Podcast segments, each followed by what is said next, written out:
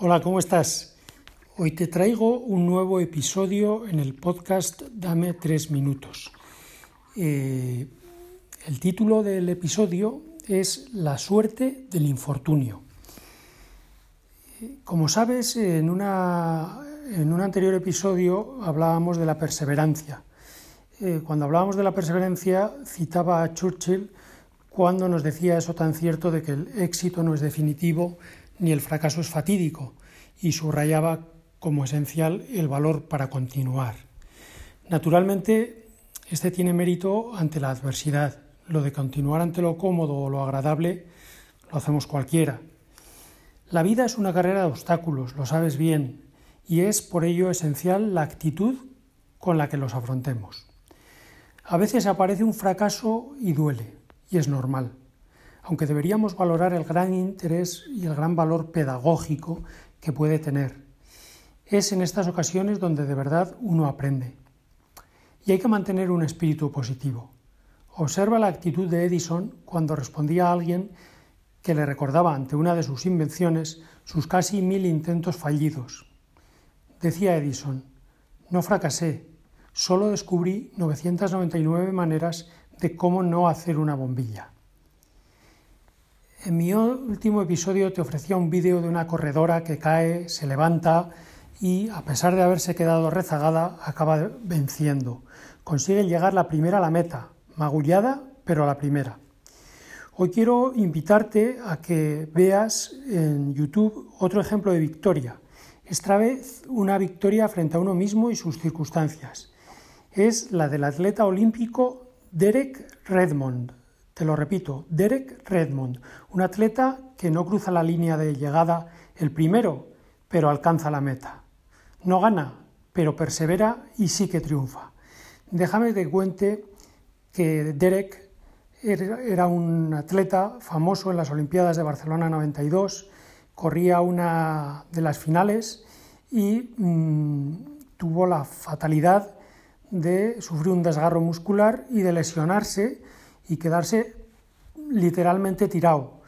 Eh, cuando todos sus compañeros proseguían eh, a, una velocidad rapidísima, él iba intentando acercarse a la línea de meta a la pata coja. En un momento determinado, un espectador, en concreto su padre, salta a la pista y lo abraza y lo coge y lo acoge y lo recoge y le ayuda a que, eh, apoyado en su hombro, pueda caminar hasta la meta. Eh, bueno, algunos de los eh, jueces intentan despecharlo de la, de la pista, pero la verdad es que el padre hace de padre de, de los pies a la cabeza y Derek logra, logra llegar. La reflexión, nadie, nadie vence solo. El vídeo al que te invito hoy nos aporta otra gran lección, lo mucho que vale y ayuda, como en los estudios, como en la vida, el apoyo de los demás, de un padre, como en este caso, de una madre, de un maestro, de una amiga. Nuestra sociedad necesita así corredores resilientes para ser mejor, pero también precisa de quienes les motivan, les entrenan, les acompañan. Por todo ello, cuando hablamos del mérito propio, no debemos olvidar que éste siempre lo es también de alguien más.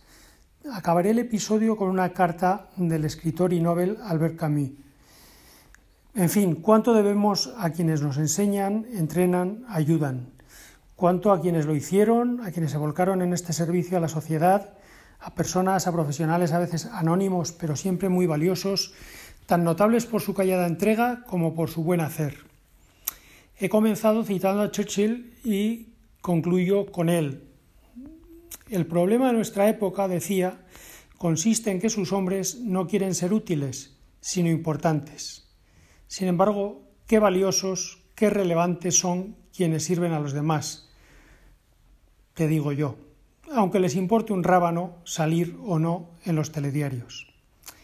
Déjame que acabe con la eh, carta prometida que escribió a su maestro nuestro premio Nobel. Decía lo siguiente, Vamos a ver, perdóname, aquí está. Decía lo siguiente, querido señor Germain, 19 de noviembre de 1957. Querido señor Germain, esperé a que se apagara un poco el ruido que me ha rodeado todos estos días con la concesión del premio Nobel antes de hablarle de todo corazón. He recibido un honor demasiado grande que no he buscado ni pedido, pero cuando supe la noticia pensé primero en mi madre y después en usted. Sin usted, sin la mano afectuosa que tendió al niño pobre que era yo, sin su enseñanza y su ejemplo no hubiese sucedido nada de todo esto. No es que dé demasiada importancia a un honor de este tipo, pero por lo menos ofrece la oportunidad de decirle lo que usted ha sido y sigue siendo para mí, y, y de corroborarle que sus esfuerzos, su trabajo y el corazón generoso que usted puso en ello continúan siempre vivos en uno de sus pequeños escolares que, pese a los años, no ha dejado de ser su alumno agradecido. Le abrazo con todas mis fuerzas.